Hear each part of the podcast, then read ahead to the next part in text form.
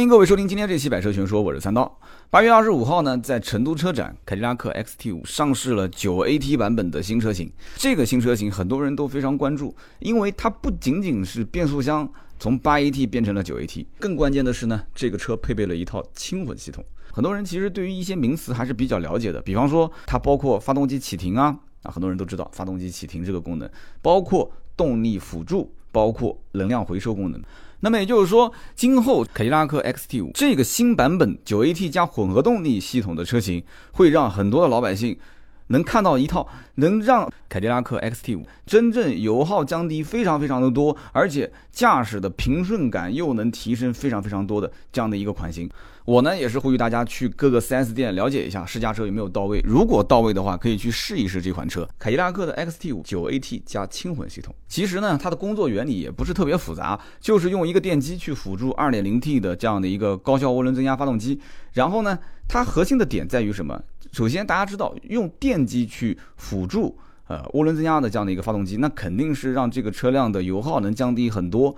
但你别忘了，这里面有一个发动机启停功能，这一点我可以好好说一说。呃，我自己的车上也是有发动机启停功能，但是我的车是没有这一套轻混系统，所以我的车每一次停车的时候，不用说，那很多人车上应该也有发动机启停，每一次发动机熄火的时候，车子会稍微震动一下，因为你不要认为说发动机熄火，车子就没有任何的反应，它也会震动一下。那么每一次打火的时候，这就要看各个品牌、各个车它的整个的车辆的发动机的震动的幅度了。啊，我的车反正震动也是挺厉害的，所以每一次熄火点火，有有的时候我可能不是一个长时间的等红灯啊，比方说拥堵的路段，我去跟车踩刹车的时候熄火，车子抖动抖动一下，然后再抬一下呃刹车去给一脚油门，它又震动一下，就很麻烦。所以这个启停如果有电机去介入的话，大家可以想象一下，它几乎是没有任何震动的。它的起步的瞬间其实就是通了个电门啊，让电机去辅助它去起步，所以这样的话可以提升行驶的顺畅感，这个顺畅感提升幅度会非常非常的大。那么另外配合这样的一个九 AT 的变速箱，它就可以组成一套叫做动态能量管理系统。基本上呢，可以让整个油耗降低差不多一升左右。那么我们知道，其实我们平时在驾驶的过程当中，无非是分几个阶段。首先就是你启动的一瞬间，启动完之后，你肯定是要匀速行驶嘛，对吧？你不会说每一次起步都是急加速，是不是？那么匀速行驶到一段时间之后呢，你看到可能有一些车辆行驶的比较慢，或者说呃某一些路段你必须得为了安全需要超车，那这个时候你要急加速。那么加完速之后，前面如果有障碍物，你需要去刹车，所以。基本上你会遇到是启动瞬间、匀速行驶时、加速时以及刹车时。那么这个叫做动态能量管理的形式呢，它其实就是考虑到你的四种驾驶的一个瞬间。那么启动的时候呢，它就会短时的去用纯电助力，也就是电机会介入进来。这样的话可以使起步反应更加的轻盈，而且可以减少震动和噪音。那么你匀速行驶的时候呢，这个时候干什么呢？匀速行驶的时候呢，就回收啊多余的动力。去智能的为电池充电，这个很关键，因为就很多有有一些这种插电式混合动力，就需要去把车子停在停车位上去插电式啊去充电，所以你去做智能的给电池进行充电，就匀速的行驶过程中，这样可以为下一次加速储备动力。大家其实可以想象得了，这一套轻混系统，基本上在很少的一些时间段啊，就是关键的时候，它会用上一些电能，所以对电能的依赖不是特别特别的大。那么在匀速行驶的过程中，就可以开始回收电能。那么同时呢，加速的时候，就你急加速的时候，电机和发动机可以同时工作。这样的话呢，输出的这个能量更加的充沛，对不对？你可以感觉到说，哎，这个加速更加的快，而且更加的迅捷，反应速度特别快，也相应的弥补了一些涡轮增压的这种迟滞性。所以可以想象得到，在起步的瞬间，包括加速的瞬间，它这两个时间点其实是在使用电机去辅助它的。那么刚刚讲说，反过来去做智能为电池充电的时候呢，是匀速行驶，同时呢，刹车的时候，也就是第四个瞬间，在刹车的时候，电机会辅助啊，让整个的这个燃油机会降，因为你降速度的时候，如果突然降得很很快的话，包括变速箱，你如果反应特别的迟钝，不降档，就会很难受，就开的过程中会非常不舒服。那么这样的话，电机去辅助平顺它的扭矩，发动机不喷油。然后同时实现这个能量的回收，也可以高效节油。这一套轻混系统，其实可以让整个油耗降低接近百分之十。大家想一想，如果一个月的正常的使用的油钱差不多一千到两千，那也就是能省到一百到两百。就积少成多嘛，对不对？谁的钱都不是大风刮过来的，车子在路上跑，肯定是要讲究燃油的经济性。所以呢，我个人认为凯迪拉克 XT5 推出这一套轻混系统是非常非常聪明的一个举措，因为在豪华品牌的 SUV 的消费群体当中，大家都有自己的一个对于。呃，选车的价值观的衡量，很多人可能觉得说啊，都开这个车了，肯定不在乎这些啊，什么混合不混合动力啊，这些混合动力其实代表几个方面，不仅仅是说我是啊买回来之后它更省油，当然了，你省油更好，对不对？谁都不会跟省钱这件事情去过意不去，对不对？人家讲理财嘛，有钱人都会去理财啊，这个叫人不理财，财不理你。但同时呢。这混合动力车型，因为有电力去辅助它，所以起步更加的轻盈，而且更加的平顺，加速的过程当中呢，也更加的有力量。这些其实是买混合动力车型，有的时候有些车主更加反而看重的东西。与此同时，当下。如果消费混合动力的话，就表示很多人在消费观念上面是超前于这个时代的大多数的人的，因为大多数人肯定是还是考虑说，哎，我就买一个正常的燃油车，对吧？涡轮增压的版本车型就可以了。但是，哎，你消费的是混合动力车型，就说明你的消费观更超前，而且你具有一定的环保意识。其实很多人其实买这车，他不仅仅是表面现象上看，说我是要让它省油，其实能省油省出多少钱呢？因为售价各方面，轻混车型的定价还是会略高一些。但是就算略高一些，这种驾驶的体验的感受也不是传统的燃油车所能去媲美的。所以说，轻混车型一定有它的死忠粉丝，一定是会有这样的一部分的消费群体。凯迪拉克 XT5 在豪华品牌的 SUV 里面去定位这样的一个车型啊，在现在这个节点去新增它，我觉得首先是啊，在豪华 SUV 市场目前来讲，需求量还是非常非常旺盛的这样的一个前提条件下。那么，因为基数非常大，豪华品牌的 SUV 每一年的增幅还是相当可观的，远远是跑赢现在目前的，就是正常的一个呃私家车的这个增长量。所以说，豪华品牌 SUV 市场里面，它就需要一些去打造细分人群的这样的一种车型。所以说，轻混的 XT5 呢，我觉得就一定是有很多人会是有需要它的。那么与此同时，这种美式的豪华车，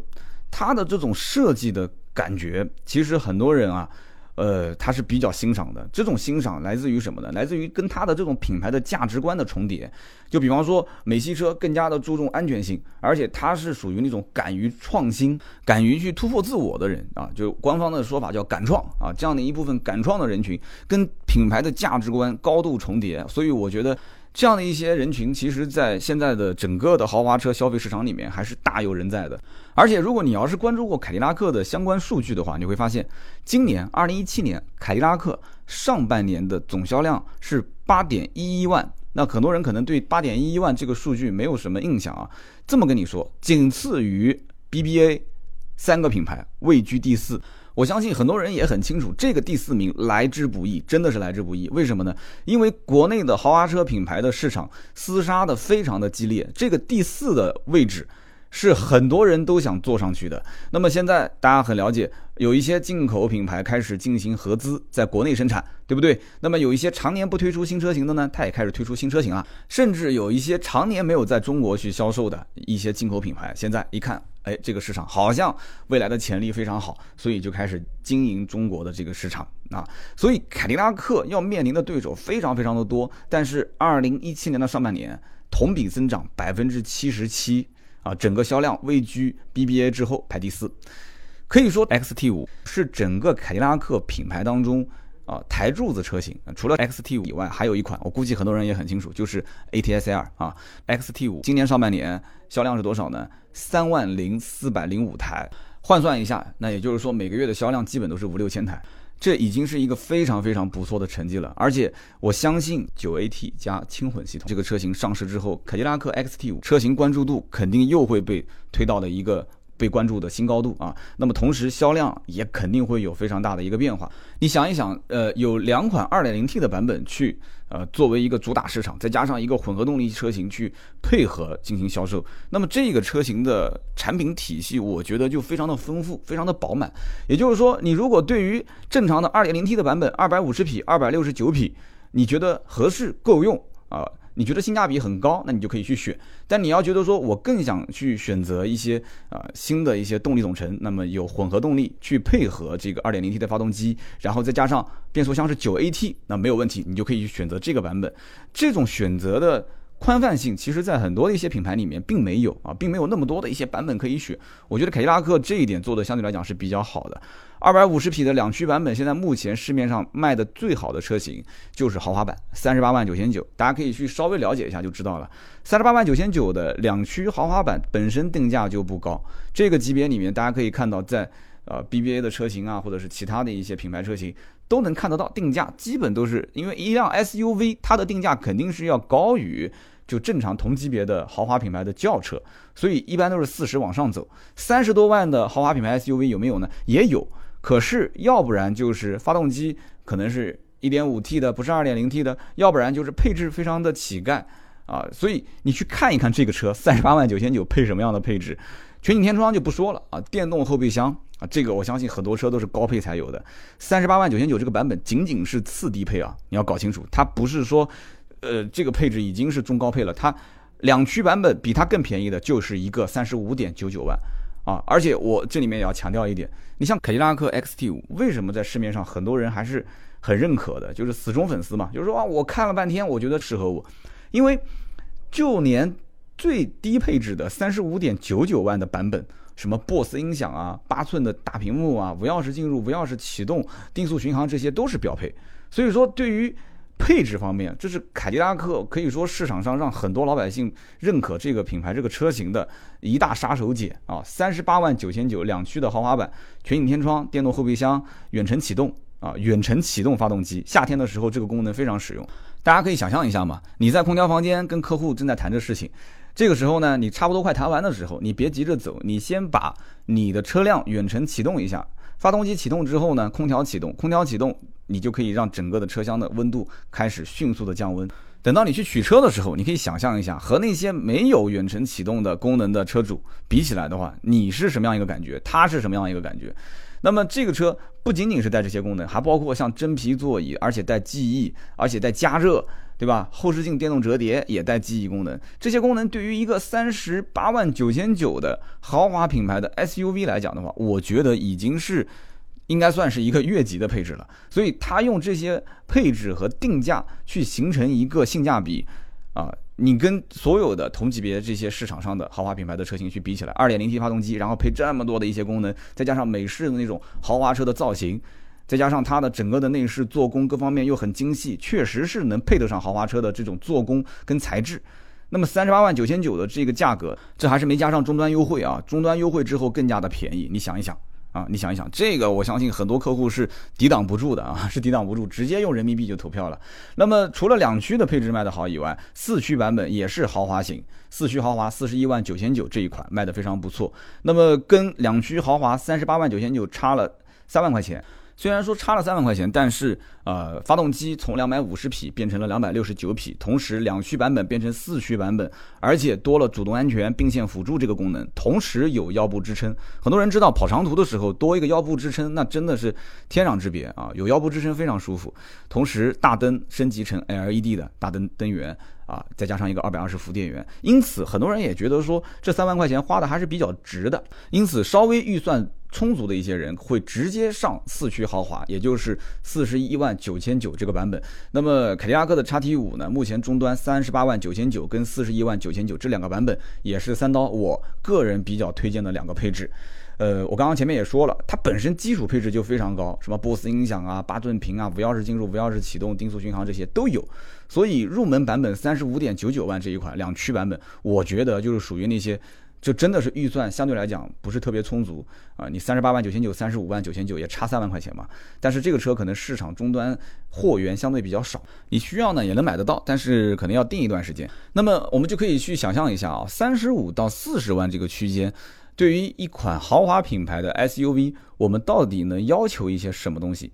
啊？能你你能要求什么？三十五，特别是不到四十万这个区间里面，有很多人是。退而求其次的，就是说我为了选择某一个品牌，我可能对于发动机的动力不能有太多要求，我可能对于配置我不能有太多要求，我可能对于它的豪华的质感啊或者各方面我也不能有太多的要求。可是你去看一看凯迪拉克 XT 五，其实这些都可以有要求啊，它卖的好的这些车都是配了这些配置，因此你想象得出这个车的性价比还是非常高的。那么对于外观来讲，你像它的这种什么新铺式的远近光一体式 LED 大灯，包括这种 LED 的闪电式的日间行车灯。包括 LED 的水晶门把手，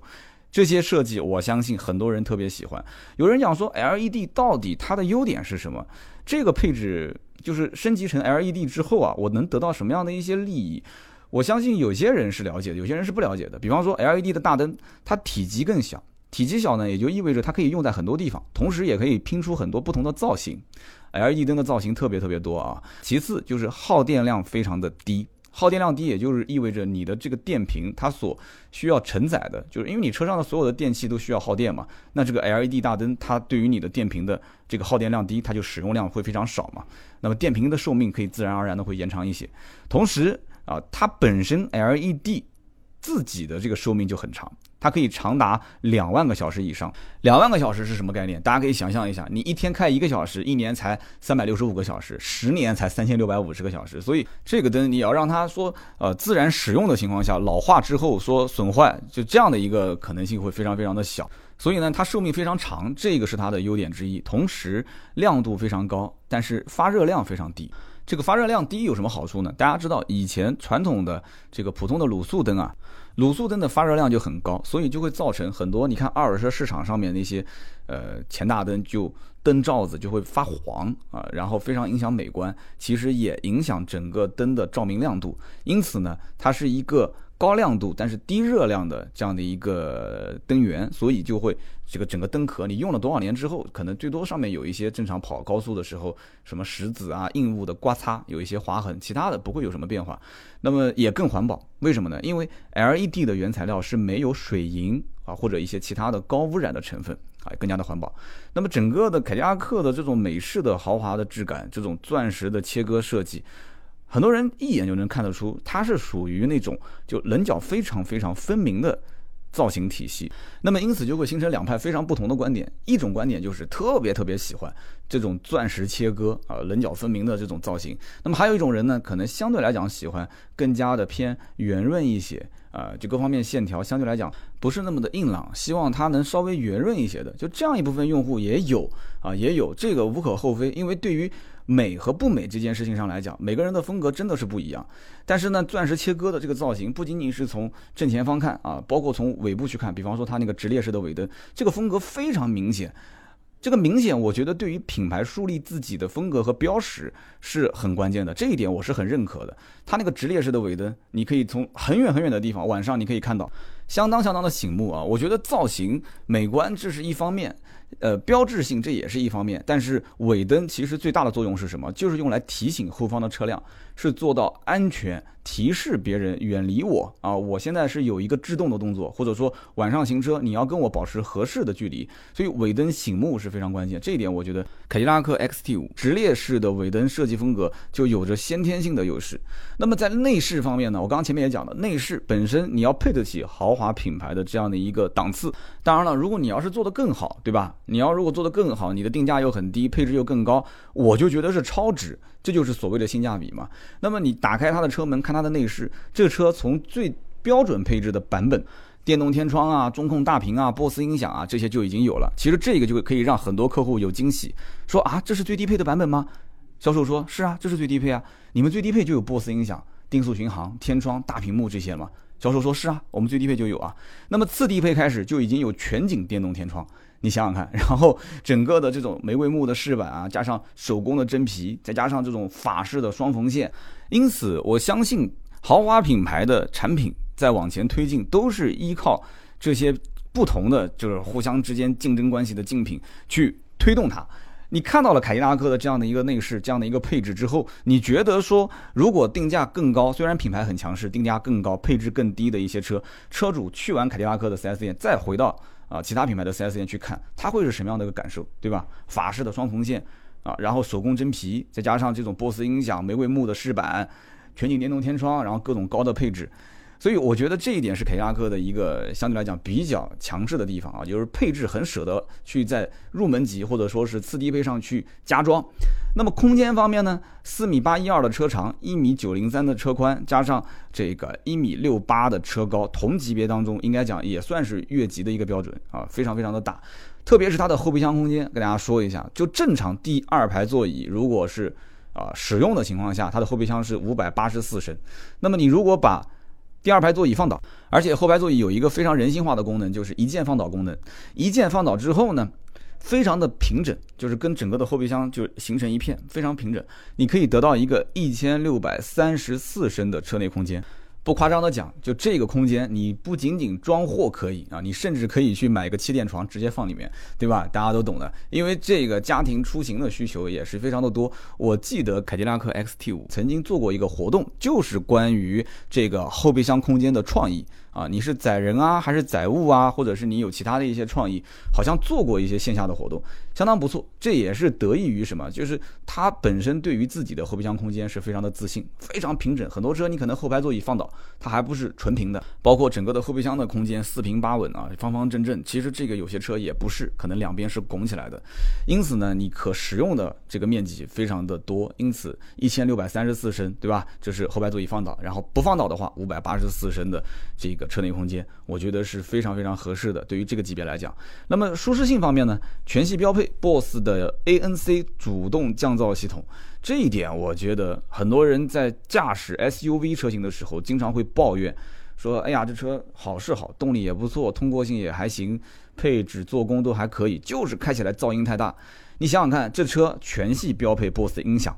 所以说，它和 BOSS 之间的合作不仅仅只是车上的几个音响，包括 BOSS 的 NNC 主动降噪功能全系标配啊。这个全系标配，我觉得是很夸张的一件事情。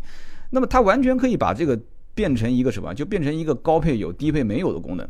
可以加点钱，你说是不是？那么为什么要把它全系标配呢？我个人觉得也是要提升凯迪拉克 XT5 在同级别当中的产品竞争力，对吧？那么我品牌现在目前位居第四，那有没有可能我有一天能变成前三呢？对不对？我打下你 BBA 某一个车型，我的销量直接冲进前三，有没有这种可能性？我觉得是有，但是这个前提是什么？就是首先你得在配置上面有诚意。那我觉得 BOSS 的这种 ANC 主动降噪系统就是它的诚意的表现之一。那么这一点。我个人觉得是最明显能得利于消费者的一套系统。你只要到 4S 店去试驾，你跑高速，然后再跑一些市区的拥堵路段，你定速巡航或者是急加速，你把这些动作全部做完，你会发现整个的车厢内的噪音，它的整个变化大还是不大？然后整个的噪音控制是不是在你能接受的范围之内？这个我觉得你可以到 4S 店去试驾啊，用你的亲身经历去感受一下。我还是比较自信啊，就这一点方面，就是在静音方面，你应该是会比较满意的。那么高配车型呢，还配备了一套电磁悬挂系统，就是这种电磁悬挂系统对于你在应付一些呃相对来讲比较变化多端的路段。会非常有用啊！你可能一会儿开的是铺装道路，一会儿是非铺装道路，你整个人在座舱内的这种驾驶感受，其实依靠这种高配的电磁悬挂的配置，会改善非常非常的多，舒适性会非常的好。那么同时还有什么呢？还有比方说像悬浮式的后排座椅啊，加热通风座椅，包括空气过滤系统，这一些都是现在可以对于消费者来讲增加它的舒适性的这样的一些配置。其实可以提醒大家一个小细节，就是你开完车之后，如果你真的觉得这个车确实很安静、很舒服的话，你把它的车窗打开啊，你把它车窗打开之后，你可以去看一看它的车窗的设计，它用的是双层夹胶玻璃。其实这个也是对于一辆车整个的车内的静音啊，有着非常非常大的帮助。那么在科技性方面呢？它有主动闭合式的进气格栅，这个主动闭合式进气格栅，我在很多期节目里面都提到过的，啊，就是它可以在冷车的时候迅速的让发动机升温。那么发动机如果温度上来之后呢，它又可以把这个百叶窗一样的就是打开，让整个的机舱内呢可以进行一个降温。那么还有什么呢？还有就是。高清的流媒体超广角的后视镜，这一点其实就是通过现在的摄像头的技术，然后加上中控的大屏去配合，让你去看到很多的一些，就是你正常的传统后视镜无法看到的位置，可以通过超广角的后视镜就是先进的科技的手段去进行弥补啊，增加你的安全性。同时，它车内有 4G 的无线网络，而且有 WiFi 的热点，大家可以用手机去连接嘛。这样的话，你你在外面如果没有流量了，对吧？你可以直接连 4G 去上上网啊，刷刷朋友圈，刷刷微博。那么最后的重点就是安吉星，我相信所有买通用车系的人，其实对于安吉星这个功能还是非常非常的赞不绝口。为什么呢？安吉星的功能非常简单，就是不需要有很多的界面操作，你直接呼叫人工就可以了。然后你问他，你说我要去什么什么地方吃饭，你帮我导航去什么什么地方。甚至在遇到一些紧急情况下，安吉星是可以起到非常非常关键性的作用。比方说，我曾经在一次自驾游的过程当中。呃，有一个这个摄影的记者，他忘了把钥匙拿出来，结果呢，车子自动落锁啊，自动落锁，但他那个不是带自动的这个无钥匙进入功能的一个车型。那么那个车型有安吉星的功能，它可以做到哪一点？打电话过去，然后直接验证车主的身份，验证完之后，安吉星可以从远程后台给你进行解锁。所以我相信很多的一些呃使用安吉星功能的车辆，车主并不一定真正了解安吉星。非常强大的一个完整的功能性，我强烈建议大家可以到安吉星的官网去看一看，就是安安吉星到底有哪些服务。其实对于豪华品牌来讲的话，安全性是不可或缺的。所以什么 BFI 的一体式高强度车架总成、轻量化的一个底盘技术，包括一些强化的安全策略，这些我们就不说了。重点就讲这个车它有的一些主动安全功能，比方说啊 ACC 主动式的巡航，再加上前后碰撞预警，这个前后碰撞预警我觉得相当关键。我在驾驶凯迪拉克 XT5 过程当中，就每当我如果车速过快，有可能我不踩刹车会跟前车碰撞的时候，它前正前方就是我的方向盘的正前方会有一个红色的警示条，然后滴滴滴就开始报警啊，就提示我要采取一些制动措施，让车速变慢。就这一点，对于很多一些。呃，就可能像我平时驾驶习惯，我觉得还算比较好，但是会开小差。还有包括有一些人可能本身驾驶习惯不是特别好的时候，这个前后碰撞预警对于纠正你的一个良好的驾驶习惯来讲非常非常有用。那么还有什么呢？还有就是车道偏离预警，那么还有全方位的无盲区的一个雷达监测。其实这些都是一些主动安全的配备。对于一款豪华型的 SUV 啊，不仅仅是要外形上看上去符合豪华的品质，那么内饰、做工、用材、用料各方面也得要让我感觉到，至少你是一辆豪华车。那么你的定价还不能太高，同时配置也得要不错。我相信很多的消费者在买车之前肯定都是这么想的，但是往往看了一圈之后，没有多少车真的能符合这些要求啊，价格不高，配置又很好。啊，做工又不错，外形也不错，就各方面都能满足你的要求。凯迪拉克 XT5 可以是一部分的人群啊重点关注的对象，大家可以到 4S 店去试驾试驾。目前来看，凯迪拉克 XT5 整个的一个销售势头还是在往上涨，今年的整个的每个月的销售数据都比去年同期上涨了百分之两位数啊，都是两位数以上，好几十。那么豪华品牌的 SUV 市场增长空间本身就很大。但是呢，竞争也很激烈，所以对于产品的产品力要求就会非常非常的严苛。呃，你稍微有一点点做工不太好的地方，或者说配置不到位的地方，或者说外形设计不是特别的符合中国人的胃口，都有可能对这个车的销量产生非常大的影响。但是还不错，XT5 一直市场表现很强劲。那么2018款凯迪拉克 XT5 做了核心技术的升级，9AT 的变速箱加上这一套轻混系统。也使得产品的竞争力大幅的提升。那么凯迪拉克除了 XT5 以外呢，紧凑级的 SUV 和中大型的 SUV 目前暂时空缺，我觉得这一点是凯迪拉克品牌应该要尽快要要想到去做的一件事情，就把它丰富起来。那么目前来讲的话，豪华品牌的用户呢，啊，其实都是开始偏年轻化。那么各个品牌也开始把价格往低位去释放，去下探用户。其实这对于合资品牌的冲击还是很大的啊。那么定位于更加入门的这种豪华车型来讲的话啊，我觉得未来会是整个豪华品牌销量增长的一个绝对的爆发点。那么好，今天这期节目呢，跟大家聊了那么多关于凯迪拉克 XT5，我觉得啊，在竞争激烈的豪华 SUV 市场里面，XT5 的表现还是相当抢眼的。好的，今天这期节目就到这里，我们下期接着聊，拜拜。